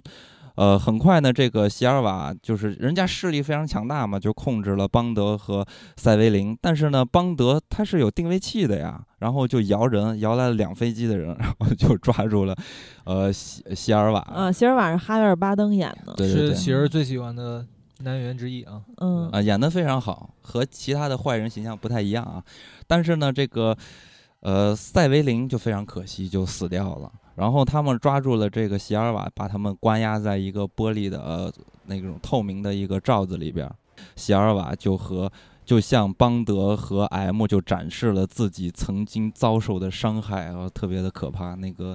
带脸了都一个陷嗯下去对，戴了一一个假牙，把那假牙一拿下来，然后整个脸都塌了。它其实是一个面面部的那个支撑支支撑撑，对因为对它对它被腐咬了那个蚀氰化物之后，嗯整个里边全化了。嗯所以呢，呃，我们才得知啊，原来这个 M 曾经以保护自己更高的利益吧，然后就牺牲掉了席尔瓦。但是呢，以这个 M 的说法，就是说席尔瓦此人的这个品行不太端正，即使这个香港已经回归了，还搞事情，所以就只能无情的抛弃了他。所以对其实一开始、而啊，且抛弃他的同时，还换回了他们五六对个特工。对对其对实对就是嗯交易嘛。对对其实我觉得当时特有意思，因为我是可能是出于对于这个演员的喜爱，然后再加上他摘下他那个牙，嗯我觉得我太惨了。然后再想 到，呃，又这个又电同影理一开心始，犯了对啊嗯电影一开始，邦德就被无情的抛弃了嘛，所以我当时就觉得说，妈的，这个 M 真不是一个好东西。结果一听 M 解释到说啊，原来是在针对我们香港，又啊那向着必又须向干着掉， M 了，必须得干掉。而且整个剧情一开始的时候，其实有一个特工受了伤嘛，然后 M 也是说嗯 不用管他，继续追击。对然后对嗯呢，就展示了所有特对，工的包命运括的。射击邦德不也嗯是吗？对啊，所有对特工的命对运都是一样的，对都是对棋子可可随时可弃就的。更加真实的一对面。是的，是的，对，所以这个席尔瓦呢，他一直就放不下这个心结嘛，就痛恨 M，所以一心是想找 M 来报仇。呃，但是呢，席尔瓦他自己被抓，这其实只是自己的一个大的计划中的一个实施的方案。所以呢，他再次啊，通过他的计谋啊，在他的这个规划里边儿，然后就再次黑掉了呃军情六处的系统，然后就逃跑出来了。M 呢，当时呢正好是参加一个质问大会，就是 所有的这个当局人士都在质问呃他，听证会，对，嗯听证会。然后席尔瓦就跑出来，然后前来追杀他，想要把他想要报自己的这个仇嘛。然后邦德发现了席尔瓦逃跑了，然后就出来追击啊。最后呢，这个席尔瓦并没有杀死 M，邦德也没有抓住席尔瓦啊。之后的剧情就开始发生了，邦德他们开始要反转了嘛。然后邦德心生一计，就拿 M 当诱饵，做了一个捕猎大计，就把 M 带到了自己的老家。顺便呢，也就回顾了一下邦德的家庭的故事，嗯，呃跟之前绿娃猜的一样，他是孤嗯儿。儿对嗯而且呢，他们还做了很多这种阴谋诡计的一些圈套吧，然后就坐等席尔瓦可以落入圈套。小小鬼当家剧情，嗯对，小鬼呃当家对对没对错儿，开结始果搞陷阱，对，结果席尔瓦他们这帮人还真的就来了，然后经过了一番的枪战和搏斗，邦德就搞死了席尔瓦。不过 M 也是英勇就义了吧？此时呢，邦德最终就抱着那个死去的 M 流下了一滴泪水。啊、对自然哭而了然，对，然后嗯自然而然的呢，这加雷斯·马洛里就成为了新的 M，然后刚才咱们提到的伊芙就成为了加雷斯·马洛里的小秘书。嗯，就成为了文职人员，因为他说了他不回去给跑这个 对外面，on 的 the field，任务他不了想再做外勤了。嗯对，对因为这个伊芙这儿为什么要提一下？因为大家看新版的时候还可以看到这个人，而且这也算对是一个老梗吧。嗯 Money 对 Penny 嘛，他实际上就是嗯因为看过了很多次，但是新版的等于是，一个是之前说的那个莱呃莱特尔，对，一个是莱特尔，一个是 Money Penny 都换成了黑人，嗯以前都是白人。呃 M 这段其实最终结尾的时候超级感人，因为当时我看花絮的时候，做萨姆门德斯和在场的所有演职人员演到 M 之死的时候，他们都流下了眼泪。嗯然后确实，我个人在看，我也超级感动。而且这部片子因为是邦德上映五十周年的一个呃戏嘛，因为嗯，对，从一九六二到二零一二或者嗯呃六三到一三这样的，嗯，所以他特地到最后的后半程的时候，忽然间就抛弃了之前那些东西，回归了原始，嗯以开始他的阿斯顿马丁带着 M 回去，嗯到了什么都没有的古堡里，以原始的方式去反击对方。啊对，我觉得整个这个系列其实有一个线索，其实主题吧是回归，是回归的到嗯最初。然后这一部里边把这个回归到最初的这个戏，又是做到最足的。达到了极致呃。M 是的死了之后，你看，就本身最早的 M 是男的演的，M 死了之后又换成了男的，这也嗯是一个像原初伏的地回魔归。嘛，对换成 对了一个一个轮嗯回，包然包括后这一部里边的车，是也的是对最早的那那辆。对对对，然后呃，最后当克雷格去和那个呃伏地魔演的 M 来汇报的时候，你就感觉整个故事仿佛又回到了五十嗯年前，重新开始，就跟嗯肖恩康纳利跟最早的男 M 汇报的那一瞬间是是重合的，嗯有一种有一种跨越时间的那种既视感。但我觉得这部真的是应该算是拍给零零七观众的人看的，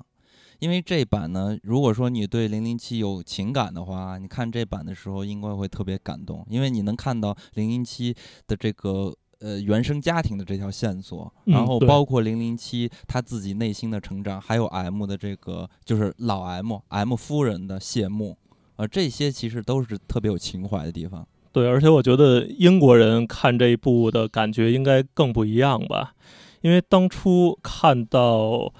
伊夫开枪打中邦德那一段的时候，第一感觉就是有点哭笑不得， 嗯，就是你怎么打这么准，一枪就打在邦德身痛上。打痛队击友对嗯痛击我的队友，对，但其实你想想，这个设计其实是很大胆、嗯很反传统的，嗯是的因为以往很多的情节，这种情况下肯定都是这枪打在反派的身上。但是如果说放在真实里边儿，那也就是有一半儿一半儿的概率，你嗯可能打在主角的身上。嗯那这一部里边儿就打在了主角的身上，嗯，就是也让你看到了这个间谍故事就是真正的残酷的这一对面嘛是。的。嗯所以嗯而这一部的剧情就变得更加真实化了，然后包括特工会受伤、会死，包括他，我印象特别深的就是他，他退役三个月，他喝酒嘛，像嗯金刚说对的，每天对花天酒地，所以他就在呃，他回去之后又又一次在没有打招呼的情况下，跑到人家 M 的那个公寓里边，在一对黑影里待着，对，然后他对说 Double Seven report for duty，嗯然后 M 说 Where how are you being？他说我嗯我 enjoying death 嘛。嗯但是这段就超级真实，因为三个月他就退化到所有指标都过不了了。对，还记得原来布鲁斯南在那个《Die Another Day》里头被抓了两年，回去之后一点事儿没有嘛？嗯，嗯这个就是因为这个就把邦德从一个科幻片儿拉到了对一个真人的间谍片的水准上嗯了。就这，嗯我对们我们训练的时候有一句话就说，呃，一天不练自己知道，一周不练对手知道，一个月不练所有人都知道了。嗯嗯这是这是真的是这样那的，也对多真久的没不能练 了？停大我副从来没有是停止过。巴西柔术的老师教我练，有有机会，我可以跟你学学。啊，欢迎欢迎！嗯我之前网上看了一点视频，回家只能拿自己媳妇儿练，你看的是正经的这个视频、啊，这正经正经的。啊，没事，我我可以教一些正经的。嗯对，就说明这个这个系列就回归归了对更加的 真就实。包包括之前邦德被打蛋蛋嘛，我我那会儿就老吐槽，就是说这观众别光看贼吃肉，你也看看贼挨打。嗯对对对，而且多打几下就就是吧，失去这个嗯，对对，有他能力对了看着就都未来可疼能就不那是那男段的儿了，对，对，然后还有就是这一部里面，其实有一个他跟 Q 的对话也挺有意思的，就是 Q 给了他只有他才能开那个枪和一啊个无线发射器的嗯求救啊信号嘛。嗯，然后邦德那意思就是不是太满意吧？哎对就这，他说，对对呃刚才那 reader，他说不算圣诞节呀。然后 Q 说：“你想有一支会爆炸的笔吗？我们改变方向了，祝你好运，而且请把这些设备完璧归赵。”然后邦德说：“世道变了。”然后嗯这里面其实哈尔巴登也有句台词说：“哎，不要再老搞那些追逐间谍那一套了，有点对老套嗯啊。”其实就是。世道变了嘛，因为间谍片儿变了，所以邦德也就是零零七，它这个系列也要变了。但嗯变的同时，因为之前就开始变了嘛，从第对一部开始变了。但变的同时，在这一部里面，像你们刚才说的，由于五十周年，它也有一些经典回归。啊，当时其实我当时是在哪个电视网工作，我们还特意就是所有媒体，我记得当时都把这个看作还是一个挺重要的事儿，然后大家都嗯做了五是十的周年的专题，嗯，嗯，然后我给给嗯邦德过了个生日，咱要说回差伊不多夫的那那意一思枪，嗯伊夫的那一枪，我觉得还有一层寓意，就是说零零七可以说它的定位是英国战狼嘛，嗯对但是在嗯这里边儿，我觉得它的寓意就是，呃，有的时候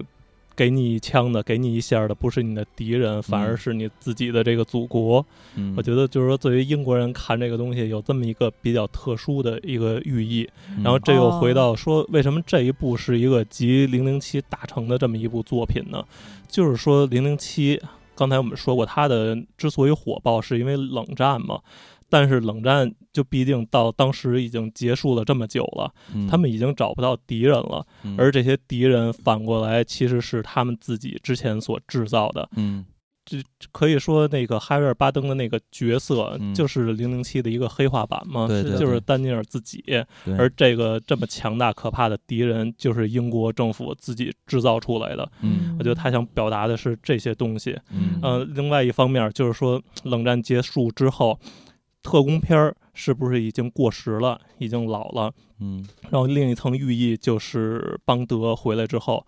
就他的那种体能不支，完不成训练。我觉得是有这三个月里边他荒废的原因，也有一方面，就大家能明显看出来，跟第一部时候比，他也已经显得有些老了。嗯然后这都是说寓意着特工片这个类型难道已经老了吗？零零七已经应该没落了吗？嗯呃，这些都是一个很深刻的反思，嗯他自己做出了这个反思， 嗯还有表现出来这些东西。当时他在剧情里也说过，说我们以前的敌人，包括我们一开始说，就是零零七是跟冷战嗯相关的。以前你的对敌人很明显你是俄罗斯，或对者，是某某东方巨龙这样都有可能。对，但现在的他也说了，我们的敌人透现明在不是了以前了，嗯变成透明。我们在 chasing ghost，嗯，是是是是幽灵在时间，呃奔跑，并且这些人很能很有可能是他枪下的亡魂造成的回来索命这样的。嗯，但是我对个人是特别喜欢这部戏里面在听证会那段，刚才金刚也说了，就是被嗯群嘲大会，大家一起嗯审 M。嗯，对，然后当时听证会的领袖是那个谁， 是那个 Pinky Blender《浴血黑帮》里的 Polly 演的那个女女女女议员。零零七有一条暗线，就是她貌似是在讲一个英国的特工，但她其实在讲大英帝国的国运。没错儿，之前嗯他在日不落帝国盛世之下，他可以去，即使有有有新的霸主，有美国出现了，但是我还可以掺和掺和。比如说他嗯之前想掺和这个什么美苏在那个呃阿富汗的战争啊之类的这些，他都嗯他都去了嘛，像。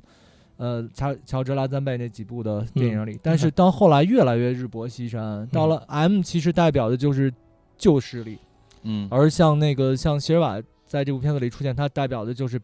不不忍心让帝国覆灭那帮人，其实所嗯就以说我要反。抗。嗯 M 代表的是那个撒切尔夫人嘛？对有这么对说法对对嗯，那同时啊，说起这个的话，M 其实是有原型的。当时他们换了一位女性的那个 MI 六的这个总长，嗯就是就是 M 的原型。嗯所以在这部里边，他在听证会最后说的那段台词也说的超级好，他引用了一段诗一歌段，是对，对，然后这段诗歌后来我自己翻译了一遍，因为它在嗯网上有很多版本，然后我看完之后我自己翻译了一遍，我想读一下这个他你也我最喜欢这段台你词。也要朗诵诗歌，对这个嗯这跟小说胖儿似的。 嗯对，时值当日，无知伟力已不复往昔可撼天动地之势，但无知意志不改，初心不变，雄心壮志伴无终身。虽为岁月蹉跎，时运削损，但仍矢志不渝，或战或寻或探，且永不言败。 嗯，这是我嗯个人的非反应常棒，对，所以比我基本看那上版本强多了。所以基本上有一种感觉吧，他说这么严重的话，基本上就离 下其线不其实远了。在强撑，真的，我感觉对他说的这些硬，他也但只是剩看一着口觉硬得话了很。惨，对对啊，对真是真是苦撑，因为你也只能说句硬话了， 这什么也做不了。嗯因为这一步部里边，你看他的这些嗯行动全都是在失败，一次都没成功是。的，而且他的嗯所有的决策全是错的，你发现没有？嗯基本上都都没对过。就而且刚才我们说《皇家赌场》里边美国人怎么说的？你看我们像缺钱吗？一下就把他，而嗯他还要不断的跟帮跟那个啊财政绿瓦部，去去申请，嗯嗯就，瞬间就感觉出来不一嗯样。对，也有一个它的主题就是回归人性嘛。嗯然后人的当然会成长，会受伤，同样也会犯错。其实可以说，当初他的那些决定，嗯，某种意义上说，就是他犯的错误嘛。是是的的，然后现在他是在为他自己的错误买单，去还债，而且对他这部片子明显他的剧本要打磨的更精细一些，没包错括他把这些特工的身份都讲的是是一个一个的人，嗯然后包括特工会会受伤、会被抛弃、会叛变，然后嗯对每个人是怎么样一个单独的个体。但是嗯这点特别像那个呃《碟中谍》系列的那个辛迪加，也是由叛逃特嗯工组成的。嗯嗯，就是对，而对且我还看这个影片的时候，我还发现有一点挺有意思的，因为其实这部我还是挺喜欢的，因为它特别细腻，然后拍摄的风格也和前两部不太一样了。嗯，对他就换导演了嘛，对，就包是括摄影长变镜成了嗯萨姆·门德森，就后嗯来的两部都是他。然后门德森之前导过那么多的好片子，对基本上他的掌镜能力非常强。对，但更重要的一点，这个片子在视觉或者说在艺术呈现上非常好，主要是因为他的摄影是一多个杰金斯多杰对斯大嗯师，包括他几乎我看过对他评价最好的就是说他几乎是在用镜头来画画，就包括嗯他最后在、呃，Skyfall 庄园里边本来是一个对冷对峻色调，但是没希尔瓦错扔进一个手雷，就用暖色调染墨染染亮一部分对。对嗯简直是太美了。然后所有的镜头，包括在上海的镜头，，对，其实哦无比是地美轮形美成了一个奂对比，是的在是上的海跟在那个天幕庄园，是的。嗯但是呃这个题外话，嗯就上海那段，其实很多镜头不是在上海啊，包括那个游泳池啊什么的，都是嗯在、在别的地儿拍的。但是它的远景是上海，啊哎，啊并东且方之珠什么的还是拍的对对对的，而且嗯那个、这个片子是开了先河，是因为在我们这儿是有那个禁飞令的嘛，就不让、嗯不让你做那种航拍，但是嗯为这个片子特、特地申请，并且通过了这样的完成嗯了航拍镜头。嗯然后还有一个里边的寓意，就是为什么有那么多取景是在中国？嗯呃，不是因为光咱这边有很多优惠政策，另外一方面，它也表现的是它英大英帝国的昔日的辉煌已经不在了，嗯，而中国是一个冉冉升起的一个新的这崛起起来的大的这个国家，嗯，然后但它我有们一个可是对位，嗯，我们可是正经的老贵族啊。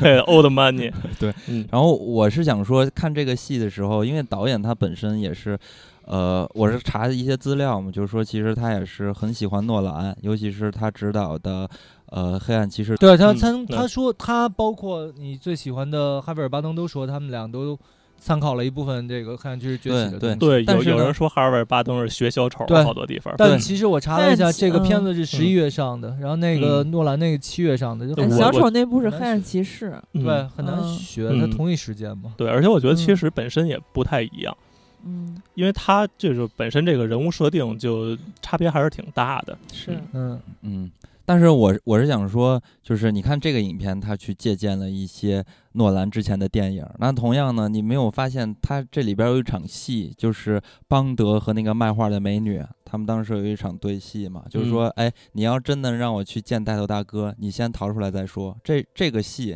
不就是《信条》里边的戏吗？《信条》当时哦那个特工见那个美女的时候，那美女不是也说了同样的话吗？ 嗯，这么说确 实有点对，像，就就一嗯，样的戏嘛。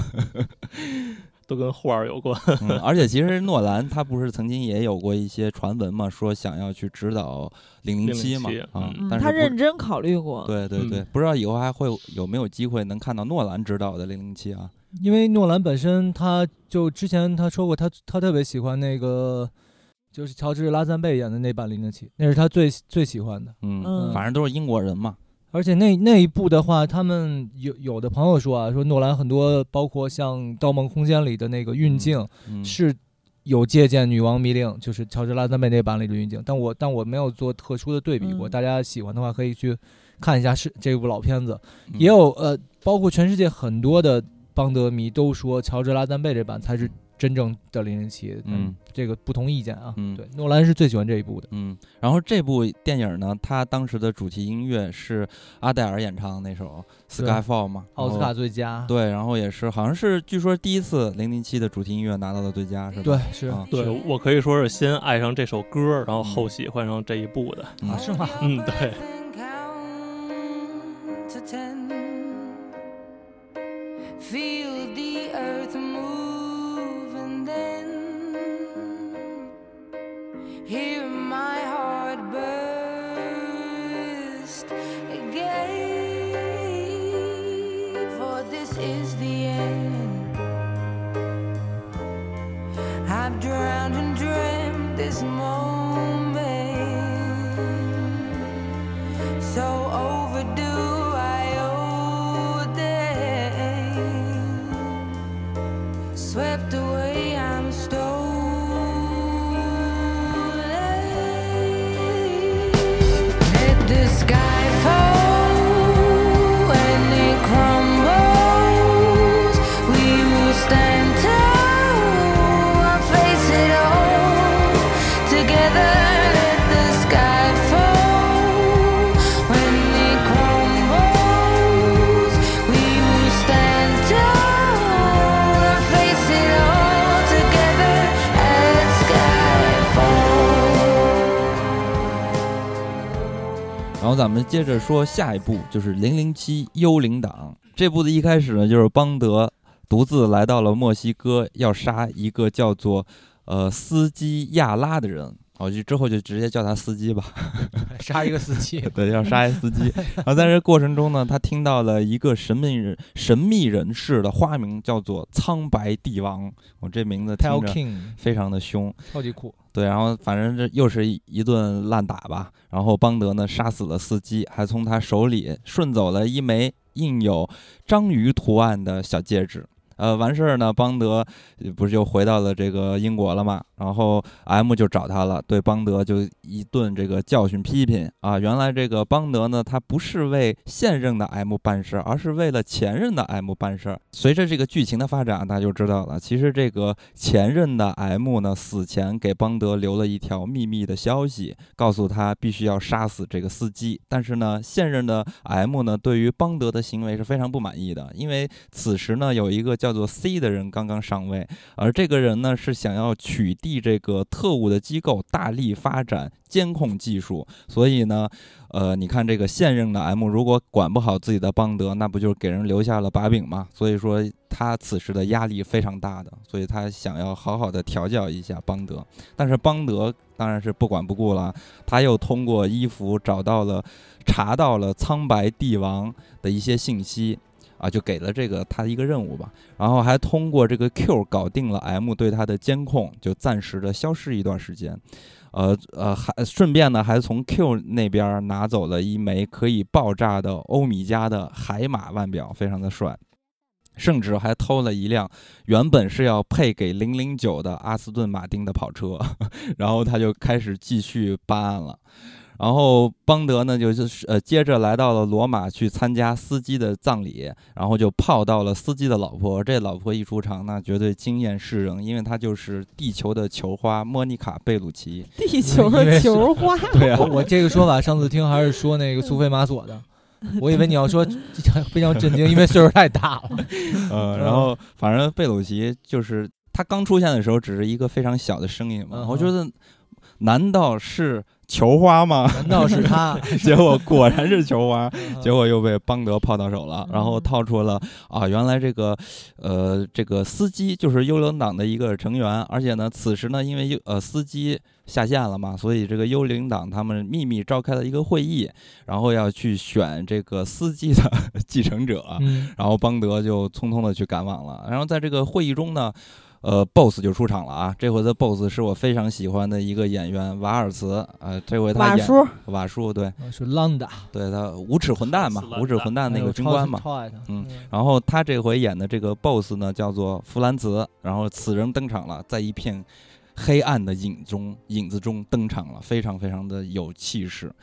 呃，然后在这场会议中呢，他们就提到了，就说到了，说谁要杀死这个苍白帝王呢，谁就可以接替司机留下的岗位。然后突然，此时出现一个壮汉，巨壮，然后直接就双手拍住了他的一个竞争者的脑袋，然后直接用手戳瞎了他的双眼，直接给权他力的游戏，对啊红毒蛇， 对，然后直接就给他魔山， 对抹脖，巴直接蒂就斯塔干掉了。嗯然然后后这个人就是灭霸，呃，不是不是说帕错了帕，蒂斯塔毁灭者，毁灭者毁，灭者啊巴是蒂斯塔，对，是个狠人，然后他就呃领取了这个任务嘛，嗯，然后就是说要追杀这个苍白帝王。然后在这个会议的尾声呢，这个弗兰茨哎，通过邦德入场时候的那枚戒指啊，然后就知道了啊，原来邦德此时就在现场，而且就一眼就发现了邦德的所在的位置，然后盯着他说出了很多那些具有压迫气势的话。邦德一看，哎呀，毁了！这个所有的坏蛋都发现我在现场了，然后开始跑吧。还挺惊悚的这对儿。对然后邦德就陷入了一顿这个战斗中吧，然后剧追情又车，开始对疯狂就在罗马街头飙车。呃，对对，就飙车啊！但是呢，邦德还是依然还要装个逼嘛。此时呢，在这个追车的过程中呢，他就收获了伊芙给他的信息，得知啊，原来这个苍白帝王就是呃之前电影中提到的怀特先生。同时呢，呃，他还让伊芙呃继续再帮我查一查这个弗朗茨的消息吧。然后最后呢，邦德还是呃有惊无险的就逃脱了这次大坏蛋的那个大壮汉的追杀。呃，嗯，随后呢，呃，伊芙就通过调查让观众得知啊，原来这个瓦叔他和邦德是一对儿兄弟啊，但他其实不是亲兄弟啊对，异父异母的对兄弟，啊，但这个这个异父异母是很有意思的，因为这个。呃，瓦叔人家是亲生的，邦德是收养的。对，跟他完全 没关系。对对对，然后邦德马不停蹄就来到了怀特先生所在处，然后就开始询问瓦叔所在处啊，当然要是干掉瓦叔嘛。怀特当然一开始就说他是在无处不 在，是吧？就是说他势力非常强大，你不要送死了。但是呢，邦德就发现其实，呃，怀特你有所害怕的东西啊。最终发现呢，其实怀特他想保护的就是自己的女儿，所以呢，邦德就提出了交换条件，说我来保护你的女儿，然后呢，你来帮我找到瓦叔的所在之处。就说服了怀特，然后怀特就告诉了邦德说啊，你去找到我的女儿，然后你们再去找美国人，就可以找到瓦叔了。然后嗯怀特就直接引弹自尽了。对，啊、很快呢，这个邦德就找到了怀特的女儿，呃，这个快的速度比我说话还快， 就找到了怀特的女儿，嗯，也是这一代的邦女郎，嗯名雷字亚叫塞做杜演的，对，马德琳·斯旺。嗯同时呢，这个幽灵党也在抓斯旺。呃，后来呢，在邦德的救助下吧，然后才带走了斯旺，也获得了斯旺的无可奈何的一个依靠吧，就要跟着邦德的这么一个呃无奈之举之举吧。然后就他们就一起找到了美国人啊，原来这个美国人并不是一个人，而是一家旅店，是怀特夫妇呃新婚之夜的一个地点。呃，在这里，邦德就就发现了怀特留下的瓦叔的大本营的坐标，然后同时呢，这个。呃，通过邦德给 Q 的那个戒指，然后就调查出啊，原来这个 C，刚才咱们前文提到的 C，他也是幽灵党的一个成员，而且呢，他们就是这个 C 的这个计划，就是把监控取缔特务机构，然后已经落实了，所以说 M 他们的势力都已经被架空了。那同样呢，邦德也就没有帮手了，所以只好自己独自去继续办案了。然后邦德就和斯旺一同前去杀这个瓦叔，但是呢，在这个过程其实和皇家赌局差不多，也他们也是在那个旅途中是吧，在火车上嗯又开始这个调情吧，然后两个人就又相爱了。我、 就还没到的地方就已经相爱了，然后在相爱的这过程中，顺、呃、顺便还打死了一个呃小的角色，就是刚才咱们提到的那个大壮汉。嗯，毁啊灭毁者，灭对者巴里斯塔，对，然后顺顺利利，然后呃俩人就来到了瓦叔的大本营。然后呢，因为来到人家的地盘儿嘛，所以这个瓦叔当然又是先占上风了，然后就说出了自己的这个犯罪的心理，然后也是告诉了观众说，哎，为什么我这个大坏蛋这么坏呢？就是因为邦德你抢走了我的父爱，所以我必须要干死你。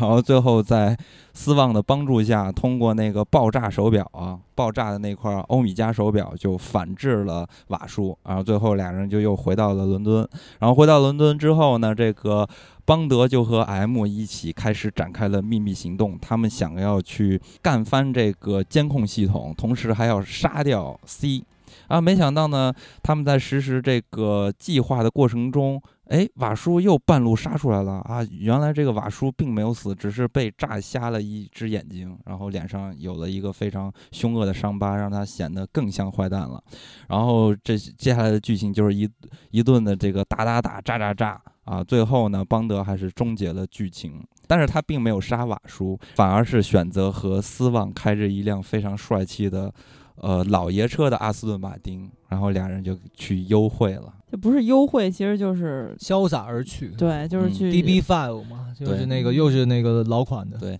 就是 幽灵党为什么到这会儿才拍？因为其实之前那个不是呃，伊恩·弗莱明跟另外一个人有版权的这个争斗嘛，他也叫凯文·麦 Glory 一个哥们儿，嗯他们原来俩原来最早是从那个 Thunderbolt 霹雳弹开始，嗯嗯就他们最早是一起，相当于一块儿写的霹雳弹，后来这个这个麦克就开始跟他要这个版权，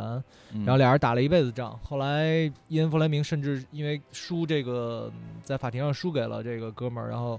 抑郁不得志，五十七岁就死了。所以这个版权一直是没有，就是幽嗯灵党这个概念和其中的特点一都是归这个凯文有一部分的，嗯，直到二零一三年才把这个收回来，他们嗯才写的幽灵党。所以在嗯剧情里，你不觉得他强行把所有人都归到幽灵党里了吗？嗯，包括对 La Chief，包括这个 Green，包括席尔，包括甚至席尔瓦，因为其实嗯天瓦幕杀叔机。嗯是因为《天幕杀机》呃，贾维尔巴登演的席尔瓦跟幽灵党没什么直观的对联系，对，他是很一个强叛行感谍，觉，对对他可以说是一个个人体的新迪加那种的，招了一帮这个叛逃的间谍，对，控制着澳门的地下什么性交易势力，然后去反抗组织这么一个人。然然后包括他在这部开头杀死的那个司机，他也强行说这也是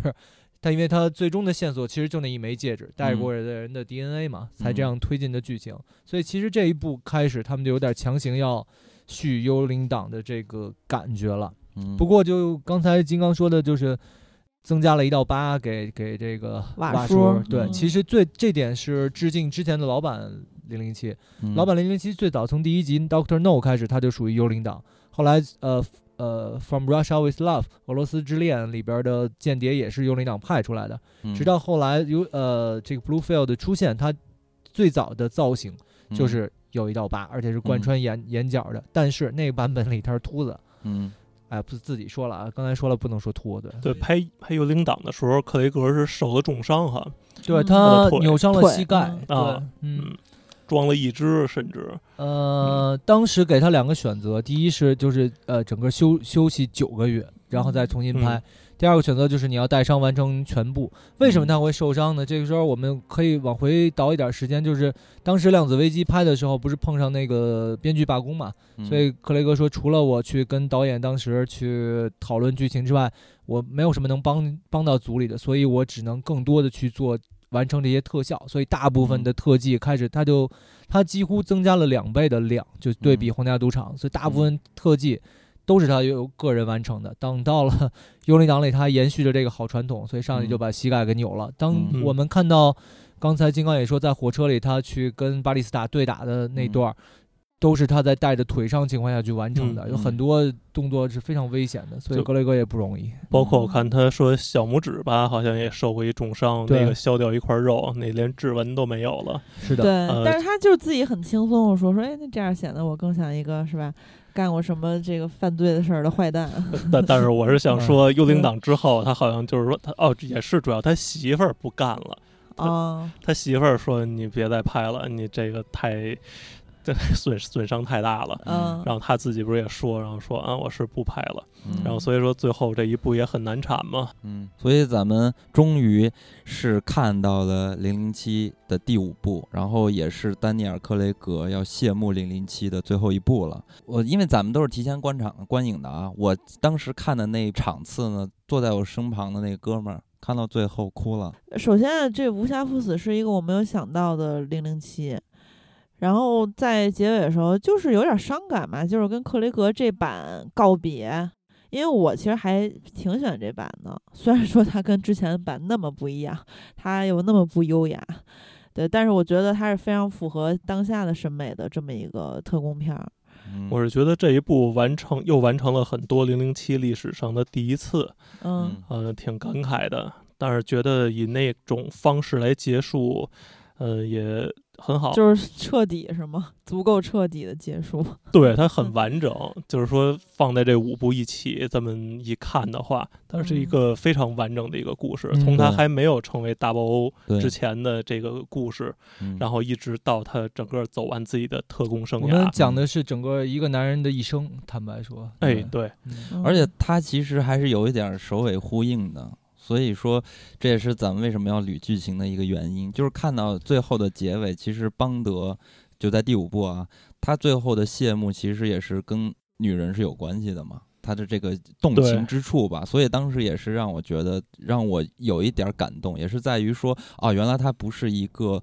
冷若冰霜的一个冷酷的特工，他有心里心底非常细腻的地方，而且这部分东西呢是最能引起观众的这个共情呃共、共情对和普世因价值因为的嗯第五部里边有好几个情节，就是触发零零七身上的很多的伤痛，嗯都是跟第一部的情节有关的。对，对嗯好像一直在做告别，然后最终嗯真的就告别了，就那种 对，会有一种那种伤感在里边的。它是一种那种就是呃，包括像《量子危机》，我记得当时出来的时候，它还有一个艺名叫《余温之恋》，实际嗯上就说明了它是上一部没完的一个一个感情的延续。嗯，呃，然后其次是包括像之前我们说说说绿娃的这个存在，嗯它一到五部它贯穿了所有，对，就是这样。然后包括呃，像 Felix Lester 在这部戏里也有自己的命运各嗯对方面的，这这些人物构成了新邦德五部曲的一个完整的故事线。没错，没包括错 Money Penny，包括新的 M、老的 M，、嗯所有的这些人构成了一个完整的新世界观。这也就是在我们这一代人看到一个完整的呃邦德世界，而不像以前一样嗯是每一部片子都是一个独立的人。而且我要对说的是，整个这部片子的片尾，嗯呃，因为大家都看的首映场，你肯定走不了，嗯所以最后你肯定是看完了整个片尾的。全是他线索，对他放的这个歌，你们有注意吗？嗯他他那个歌其实是路易阿姆斯特朗那个黑人唱的，We have all the time in the world，嗯我们拥有世界上所有的时间。而这部片子的名字叫什么？No time to die，对不对？嗯它是嗯对应的。嗯同时，这部这个歌也是乔治拉赞贝演的那部《女王秘史》的片尾曲。嗯，哦，非而常经典，是吧，对，而且他同时也 Q 了一下《女王秘史》的结局，嗯女王秘史》的结局。呃，邦德唯一一次结婚就在嗯那部片子里，但嗯片尾又因为因为幽灵党的反扑把他老婆打死了。嗯他抱着他老婆，当时嗯警察出现、嗯，说：“怎么了，四儿？你你还好吗？”他说：“我还好，我老婆只是睡去了。嗯 Don't worry, darling, we have all the time of in the world。我们嗯有的是时间，所以它是一个非常好的闭环，并同时又 cue 了自己过，去的老的版本的故事里的邦德。嗯当时演《女王秘史》里面邦德他老婆的是《权力游戏》里边的老玫瑰，嗯哦对，非常有他名，那会儿还年轻是对，吧？超级漂亮，嗯啊对，反正我在看这个的时候，因为他的故事一开始就告诉大家，告诉告诉观众一个消息，就是说你要告别过去。但在片中的文本，它是指代邦德要告别绿娃，对吧？哎也但实际上呢，它浅层的意思就是告诉观众，邦德要告别时代，要告别观众，对就是这一系列的邦德要和大家做一个告别。对，多重意义的。从故事上讲，这个这一代邦德要谢幕了，然后同时格克雷格不也说自己也也不演了嘛？而且他、这个还当时还特别有争议，因为在嗯上一部结尾采访他的时候，克雷格说的特别的，就特说的别有决点绝，决绝嘛。他说我宁可呃拿起桌上玻璃杯，然后碎了之后拿这个把自己手腕割了，我也不再演了。嗯然后当时大家就说你怎么能这么说呢？然后克雷格说， 我刚刚带着腿伤拍完了《幽灵党》，我嗯正是最累的时候，你问我，我当时肯定是会以一个非常直观的方式告诉你嗯这样的。所以到这一步，因为坦白说，我看的时候，我有点看那个罗杰摩尔最后演邦德的感觉，他真的有点上岁数了，因为他已经哦五十一了吧，嗯一九年的话，对，五十一岁了，就确实是他不像以前一样那样迅捷，然后你也嗯能看到一个男人由壮年到到到暮年，嗯虽然嗯对这中间有一段还能展示他身材还是保持着那么棒，但是他嗯毕竟已经不是以前的他了。也不嗯算暮年啊，就是中中老中年，中老， 就是中以以年他吧的职业来说， sorry 中年 sorry，他的 sorry 这个年龄肯定是已经对对对，因为弗雷明小说里啊，这个这个是一个外外外话，他的设定是特工四十五岁一定要退休的，嗯所以哦五十一他肯定是定不下来的。这嗯就为什么克雷格在一五年的时候，在在在天幕杀机的时候，他就已经有点儿盯不住了，他那时候已经四十七四十七了嘛，嗯，快了。但是在嗯呃丹尼尔·克雷格的《零零七》的整体的这个故事里边儿，就是我们看到了最后一部，他补上了最终的这个结尾，嗯哼然后让我们发现，其实呃丹尼尔·克雷格的《零零七》对我来说，它有一个特殊的一个对于特工电影的不同的体验，就在于它其实是对于角色是有成长性的。比如说像我们看到的《碟中谍》，《碟中谍》就是不停的一个新的任务挑战一个任务，嗯，它它的对他的人物永远重复同样的使对，命。这其实是对零零七以前的套路，是的对嗯他的感觉很像是说和那个《速度与激情》相互的激励，就是哎，《速度与激情》你搞一个大事儿，那我《碟中谍》就要搞一个更大的事儿，说说不定下部《碟中谍》就跟那也个上太空上对也了，要上太空了。那 真然后服同了时呢，像呃《谍影重重》，它的是嗯有一个悬疑所在的，嗯就是这个人物他是有一个使命的，但是这个使命是从一而终的。当然，邦德的他的故事是有一个成长性的，所以说他的生命周期会特别特别长。所以在看这个新版的克雷格的《零零七》的时候，我们会发现有一个特征，就是他讲的所有的故事都是关于邦德是一个什么样的人和。呃，邦德对于英国政府和整个英国名片儿是如何营造的？就是这对是呃零零七最与众不同的地方，它和现实有非常呃深密的一些呃交集，然后呢，也让我们感深觉到密还行，啊，然后也嗯让我们看到了这个时间的一些变化吧。这是在嗯我们其他的特工电影中是看不到的，因为其他的特工电影感觉都是非常虚构的，讲的是一个惊悚的动作的故事，但是嗯邦德能让我们看到一些政治的惊悚。因为这也是他的魅力所在嘛。那弗莱明虽然他写的小说，就明眼人一看肯定不是真的，但是那个弗莱明的英剧里边嗯开篇的一个很重要的一句话，就是弗莱明说：“我发誓，我写的一切都是真的。”因为嗯零零七他的这个军衔儿都是真实的嘛，所以丹尼尔·克雷格最后也得到了英国海军的嘉奖，嗯，得到的是海军中校吧，嗯嗯，就是有一个官衔儿，但是我们就不剧透了，大家在电影院里看 去吧。嗯，对就就是真实的零零七的官衔那儿。还真的嗯就是说明丹尼尔·特雷